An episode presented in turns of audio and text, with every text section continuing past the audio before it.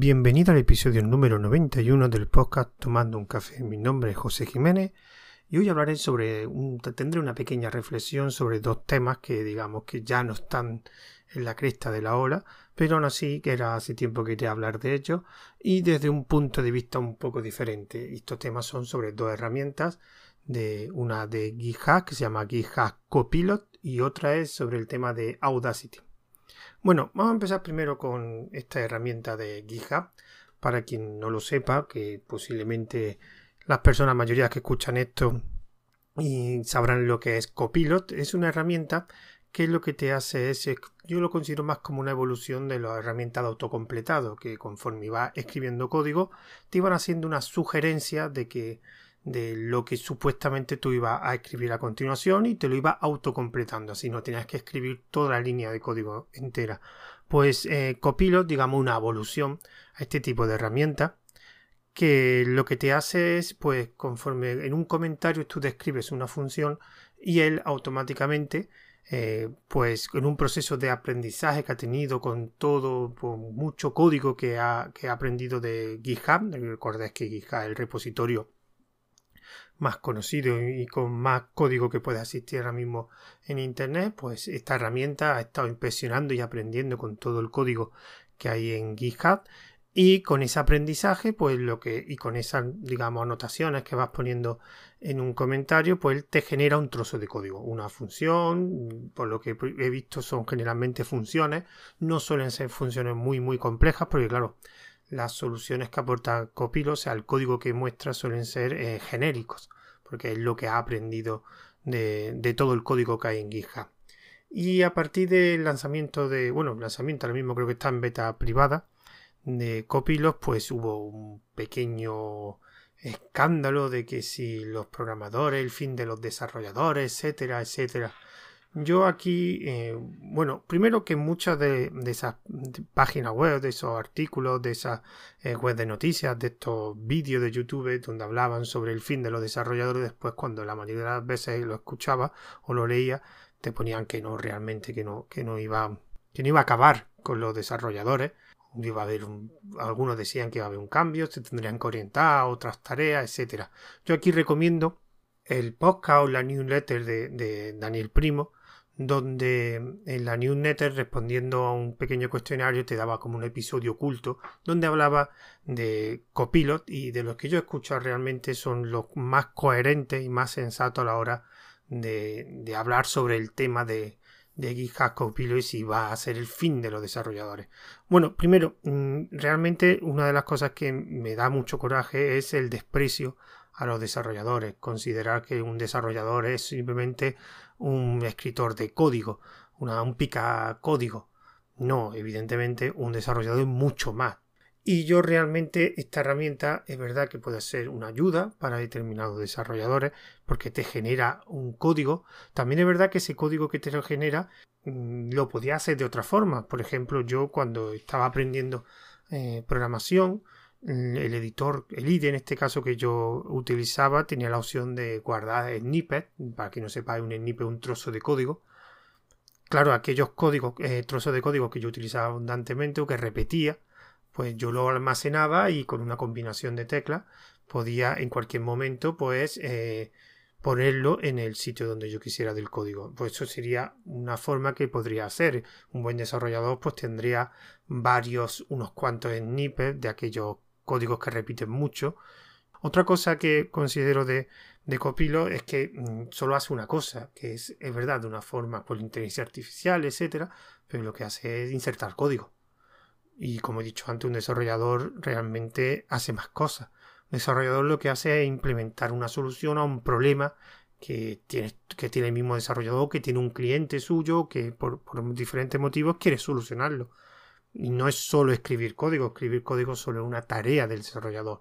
También requiere eh, pensar una solución, comprobar que funciona, en ver los requisitos del cliente o si en este caso es como un trabajo. Que no es solo, eh, los buenos desarrolladores no solo pican código, hacen más cosas. También ese código lo tienen que integrar con, estas, con, con otras partes de código, con otras herramientas, etc. Y eso no lo hace Copilo. Copilo simplemente eh, hace lo que tú le has escrito. en el comentario, las anotaciones que has puesto en el comentario. Dependiendo de esa anotación y cómo lo hagas, pues te podrá generar un código mejor o peor. También el código lo suyo es que después lo compruebes, que era exactamente lo que tú quieres. También hay que pensar que muchas veces hay código genérico que yo creo que lo que te genera esto realmente Copilot es un, un, código genérico, te hace, o sea, no te va a poner, quiero que me, que me hagas una tienda web. No, tú, un desarrollador lo que hace es personalizar y configurar la tienda web que quiere el cliente. Entonces muchas veces ese código lo tendrás que revisar y amordarlo a las necesidades que tú tienes en ese momento. Por mucho, mucho, mucho código que haya aprendido y que haya visualizado en GitHub, es posible que lo que tú estés haciendo no sea exactamente como está puesto en otros códigos. No sé si vosotros, pero a mí muchas veces me ha pasado que yo quería solucionar un problema de algo que no sabía hacer y yo lo buscaba en Stack Overflow, lo buscaba por internet y yo encontraba soluciones de otras personas que no eran exactamente lo que yo estaba buscando. Y al final mm, tenías que buscar mucho, mucho, mucho, mucho hasta encontrar a alguien que tuviera ese mismo problema que tú o simplemente eh, buscar algún problema parecido al tuyo y después la solución adaptarla a tus necesidades. Pero muchas veces me ha pasado a mí que lo que me pasaba a mí y aquí no le pasaba a nadie. Un ejemplo es, eh, que no será lo que voy a tratar, pero Audacity. Me sorprendió que Audacity, cuando se actualizó la versión 3, a mí no me guardaba los proyectos. Y yo me dediqué a buscar por todos los lados, por internet, pregunté a gente, digo, mira, es que Audacity 3 no me... O sea, me graba, pero cuando le di a grabar un proyecto, no me lo graba. Y, no, y cuando lo vuelvo a abrir, ese proyecto que supuestamente había grabado es una pista vacía. En ningún lado lo encontré. Lo busqué en los foros de Audacity, nadie. Había gente que le pasaba algo parecido, pero le pasaba con otras versiones, incluso con otras distribuciones. Yo utilizo Fedora. Pues esto es lo mismo. El código que te genere Copilot posiblemente sea un código de lo más genérico posible en función de lo que tú has escrito. Después, a lo mejor necesitas un proceso de adaptación. Por eso, todos estos que dicen que es el fin de los desarrolladores. Bueno, yo es que no sé si estos son titulares clickbait o no lo sé, pero no le encuentro sentido. Mm, yo creo que como mucho algún determinado... Yo esto sí lo que considero que va a ser perjudicial para los desarrolladores de más bajo nivel, o sea, de los que están empezando. Porque como se acostumbran a este tipo de herramientas, no van a aprender a escribir ellos el código de esa función, ya que te lo proporciona Copilot. Y ahí va a perder un conocimiento muy, muy valioso a la hora de, después de desarrollarte como, como, programador. A los desarrolladores de cierto nivel, Copilot, pues sí, le podrá hacer alguna ayuda, pero realmente al final generalmente tú vas a desarrollar el código más optimizado que Copilot.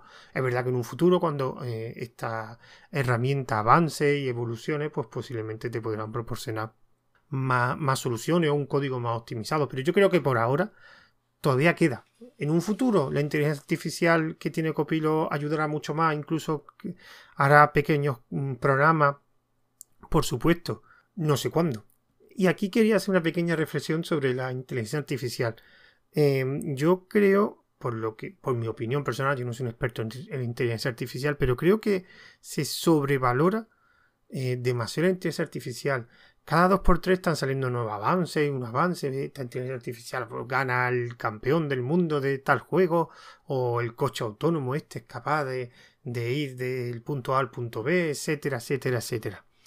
Yo hay una cosa, y esta es una, una reflexión que siempre he tenido, que es en cualquier área de conocimiento, al principio se avanza mucho, o sea, se producen muchos avances, pero que son realmente pasos pequeños. Esto es, por ejemplo, cuando estás aprendiendo a programar, al principio, como tienes que aprenderlo todo de un lenguaje de programación, tienes que aprenderlo todo en programación, avanza eh, relativamente rápido porque vas aprendiendo cosas nuevas y eres capaz de hacer cosas mm, mm, más cosas y mejores. Pero después cuando tú en el tú lo miras desde, desde fuera, lo miras desde una perspectiva global de la programación, si tú incluso un desarrollador de, alto nivel ve tu código, te das cuenta que te falta mucho por aprender y de hecho te faltan las cosas más complicadas. Entonces quiero decir que al principio todos los avances que haces realmente son pequeñitos. Conforme tú vas evolucionando en esa área de conocimiento, esos avances, esas noticias, esas cosas que haces en esa área de conocimiento cada vez son más difíciles Es verdad que cuando consigues esos hitos más difíciles, el avance es más grande, pero cuesta más. Yo comparar la inteligencia artificial con las matemáticas. Tú no ves o lees o escuchas que todas las semanas hay un gran avance en las matemáticas. Uy, se ha resuelto este problema. La semana siguiente, mira lo que.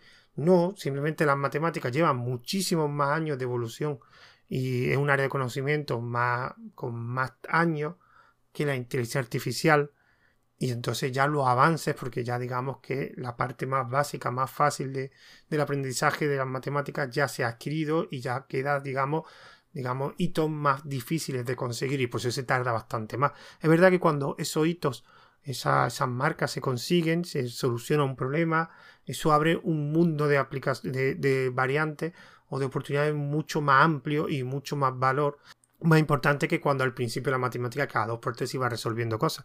Yo creo que la inteligencia artificial todavía está en ese principio de eh, necesita aprender todo, pero después los grandes avances no los ves. Cuando tú ves coche autónomo, sí, el coche autónomo, pero al final tú ves que el coche autónomo lo que hace es avanzar por una autopista, por grandes ciudades donde la avenida y calles son muy amplias, etcétera, que sí, que es un avance, pero después llévalo a una ciudad pequeña. De donde yo vivo en España hay ciudades muy pequeñas, llenas con carreteras y calles muy estrechas. Ahí se, se manejaría bien eh, el coche autónomo. Es que yo siempre que veo coche autónomo son carreteras en Estados Unidos. Estados Unidos, las ciudades están diseñadas para moverse con coche, con amplia avenida, y ahí es verdad que, que sea una autopista es relativamente fácil. No significa que no sea un avance pero después mm, yo no lo veo los coches que van un taxi en mi ciudad con la cantidad de calles pequeñas, no veo un taxi autónomo. Yo creo que se quedaría más de un sitio atrancado. También el tema, por ejemplo, de los robots de Boston Dynamics. Ya llevamos bastantes años viendo esos robots, pero después me han dicho que, que se pueden vender, que hay una página web que, que, los vende. Pero ¿tú has visto algún robot eh, haciendo algún trabajo que no sea un vídeo de YouTube? Que sí que en un futuro, pues todas esas ideas, todos esos avances que se harán en otros, en otros, en otros robots, en otras maquinarias, se aplicarán otras cosas, pero realmente esos robots mm, yo no los veo fuera, yo no los veo en un uso real. Y ya son, los robots llevarán desde 2016 saliendo en vídeo. Entonces, lo que quiero decir que muchas veces eh, estos avances que se producen en la inteligencia artificial se, se anuncian a bombo y platillo, pero después van pasando los meses y no se ve un uso real, real, real que haya cambiado la sociedad o que haya cambiado eh, determinados aspectos de, la vida. Es verdad que son pequeños avances, muy anunciados, pero siguen siendo pequeños avances. Todavía no hay un robot autónomo que no haga las tareas de la casa completamente. Así que eh, yo creo que Copilos es un avance, es una opción pero es una herramienta que debe mejorar muchísimo y creo que todavía falta mucho para que haya una herramienta acabe o digamos arrincone el trabajo desarrollador a otras tareas que no sean escribir código. Todavía queda mucho eso. Para no alargarme más, vamos a pasar al siguiente tema que es Audacity.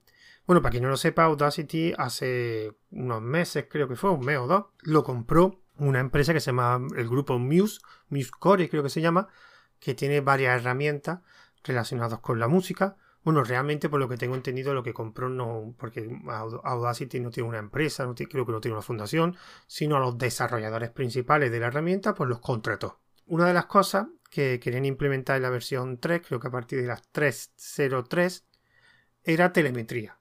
Para quien no lo sepa, la telemetría simplemente es, eh, de hecho lo explicaron muy bien los desarrolladores, simplemente que ellos tienen recursos limitados, y lo que quieren es pues enfocar el desarrollo a aquellas partes donde realmente la gente lo use. Y ellos no tienen mucho feedback por parte del usuario. Entonces lo que van a hacer es un sistema de telemetría que va a recoger datos de uso de forma anónima de todos los Audacity que, se están utilizando y con esa información pues saber eh, si realmente esta funcionalidad que están implementando está es muy usada, es poco usada, ves que parte de la herramienta Audacity es más utilizada y menos, y menos utilizada y las que sean más utilizadas pues enfocarse mucho más al desarrollo. ¿Cuál es el problema? Bueno, ante de todo, la comunicación de todo este problema que voy a contar ahora ha sido desastrosa. Una de las cosas es que mm, hubo un cambio en la política en la licencia, creo que en la política de la telemetría, y ahí se explicaba que eh, también se iban a recoger datos como dirección IP y otros, otros datos que no exactamente no siguen siendo anónimos, pero no son datos necesarios para, para tener feedback por parte del uso, por parte del, usuario. Eh, no tenía mucho lógico. Y hubo gente que leyó la, ese cambio de política y se montó un pequeño escándalo de que era spyware, de que, bueno, ellos, eh, los desarrolladores se defendieron diciendo que es que lo habían explicado mal, así que, que lo iban a retocar y explicarlo mejor, etcétera. Bueno, la política de comunicación de los desarrolladores por parte los desarrolladores de Audacity ha sido horroroso.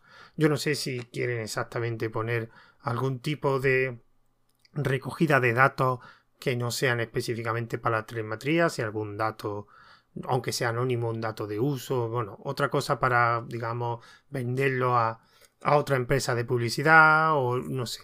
Yo eso no lo sé, pero yo, mi punto de vista y una cosa que, bueno, aparte de eso se me olvida, han salido varios for, ahora después contaré el tema de los for porque el tema de los for mm, lo quiero contar al final. Bueno, han salido varios for donde eh, son compilaciones donde se quita la parte de telemetría, etcétera. Vale.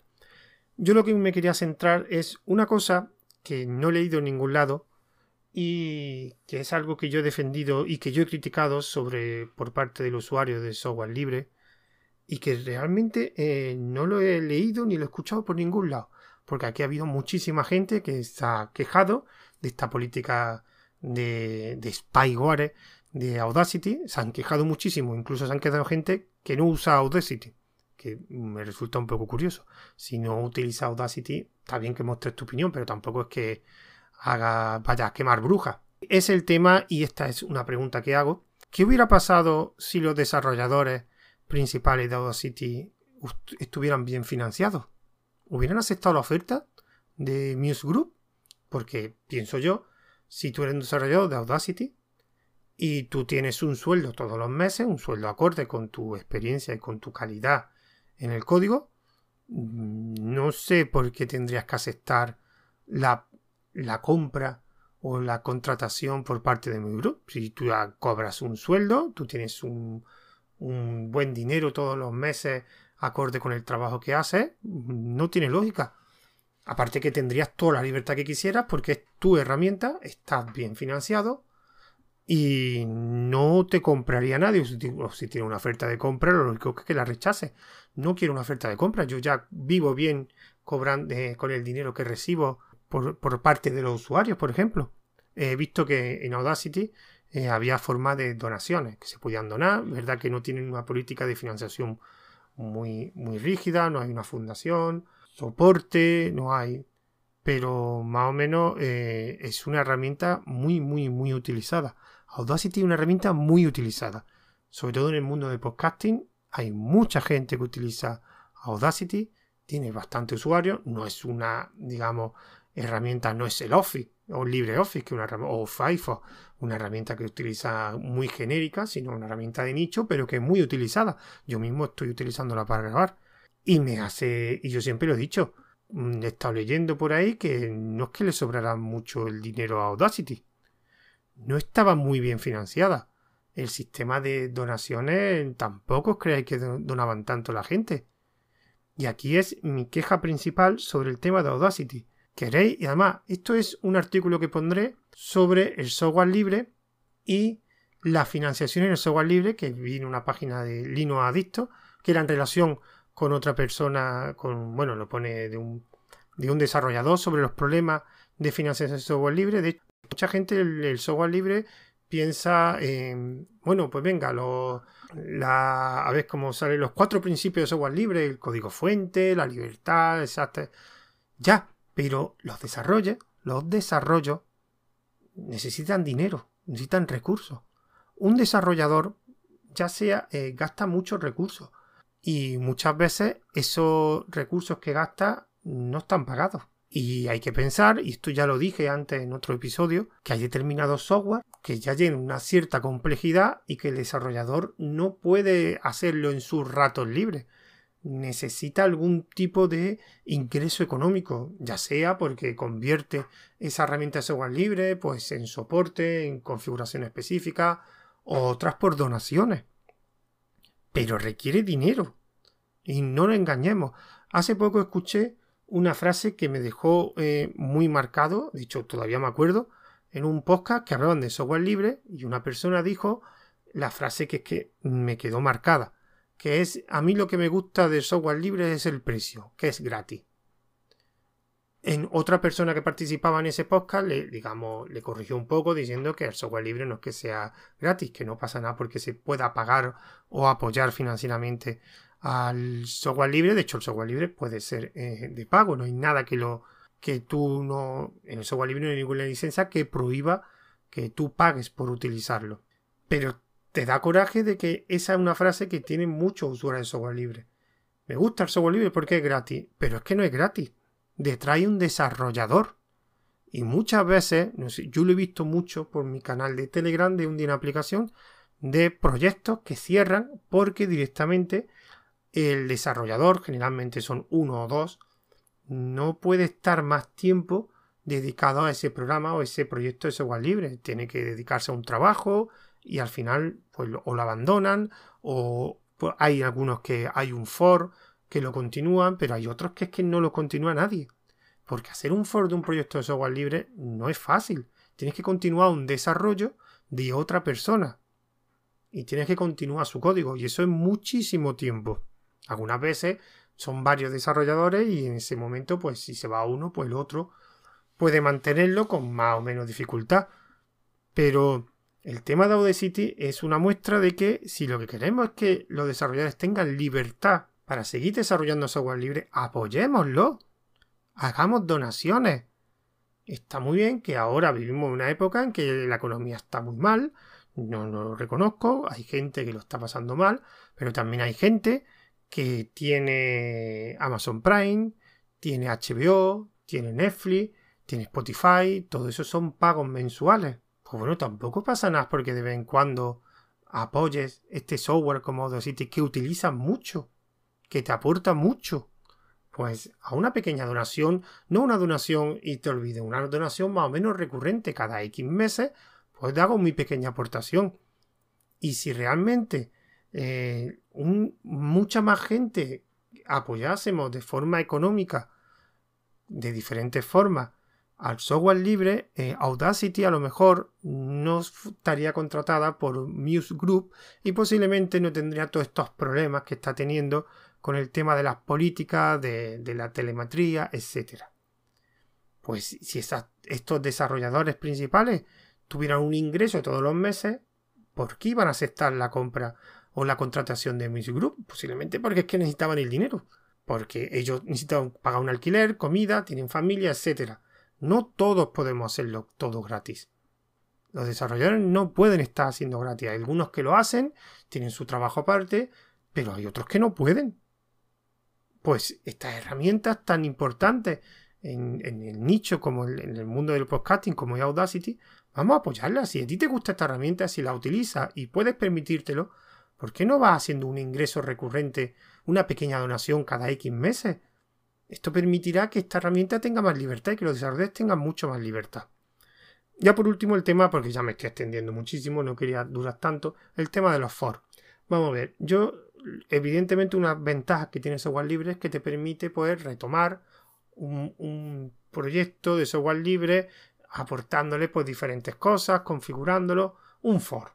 Pero claro, los for necesitan una necesidad. Me explico. Yo pasé un for para cambiar una estética, no le encuentro sentido. O sea, si yo le pongo cojo Audacity y en vez de verse gris quiero que se vea rojo, yo no hago un for por eso. Ahora, han existido, por ejemplo, creo que me han dicho que existen más, han, surgido, dos for que lo único que hacen es quitar la telemetría. No sé si dentro, me tendría que meter dentro de GitHub, hay un plan para eh, añadir nuevas funcionalidades que no la tienen implementada Audacity original o, o, tomar otro camino, algo diferente. algo que podría ser muy, muy bueno para Audacity es cambiar toda la interfaz de usuario. La interfaz de usuario es muy antigua y es fea estéticamente. Pues si uno de esos proyectos cogen y se dedican a que aparte de quitar la telemetría, eh, a hacer una cambiar completamente la interfaz gráfica, pues encontraría un, un buen motivo para hacer un for. Pero hacer dos for que quiten lo mismo, la pregunta es, digamos, los responsables de esos dos for no se pueden hablar entre ellos. No pueden decir, oye, mira, que tú estás quitando la telemetría, yo la estoy quitando también. Oye, mira, vamos a unirnos. Más me hace curioso, me resulta curioso que Audacity era un proyecto que en el tema de desarrolladores no es que le sobraran precisamente, no es que tenían, era un grupo relativamente muy pequeño de desarrolladores y resulta que aparece el tema telemetría y aparece en Ford por todos los lados. Mm, y esos desarrolladores o esa, me imagino que los que han hecho el Ford algo de desarrollo tienen que saber. ¿Dónde estaban esos desarrolladores antes? ¿Por qué no apoyaron al proyecto original de, un motivo, de una forma u otra?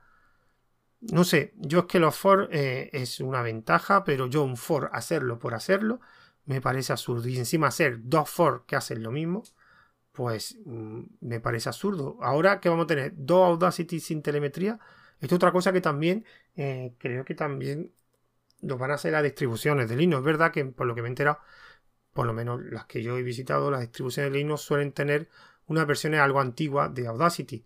Pero bueno, llegaría un momento en que de hecho muchas de ellas no han pasado a la versión 3. Pero cuando llegue a la versión 3, pues las mismas distribuciones podrían quitar la telemetría. Podría haber un Audacity sin telemetría y otra, otra Audacity con telemetría y así quitar for.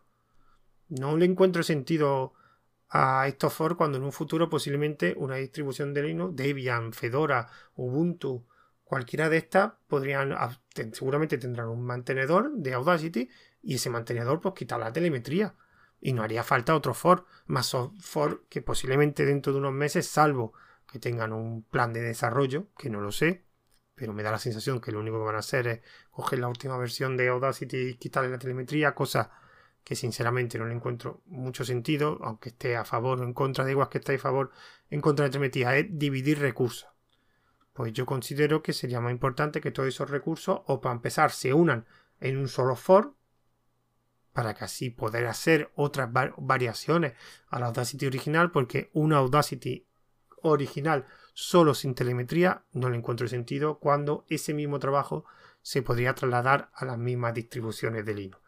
Así que, bueno, resumiendo, eh, vamos a financiar más el software libre. Y recordar, software libre no es gratis. Free no significa gratis.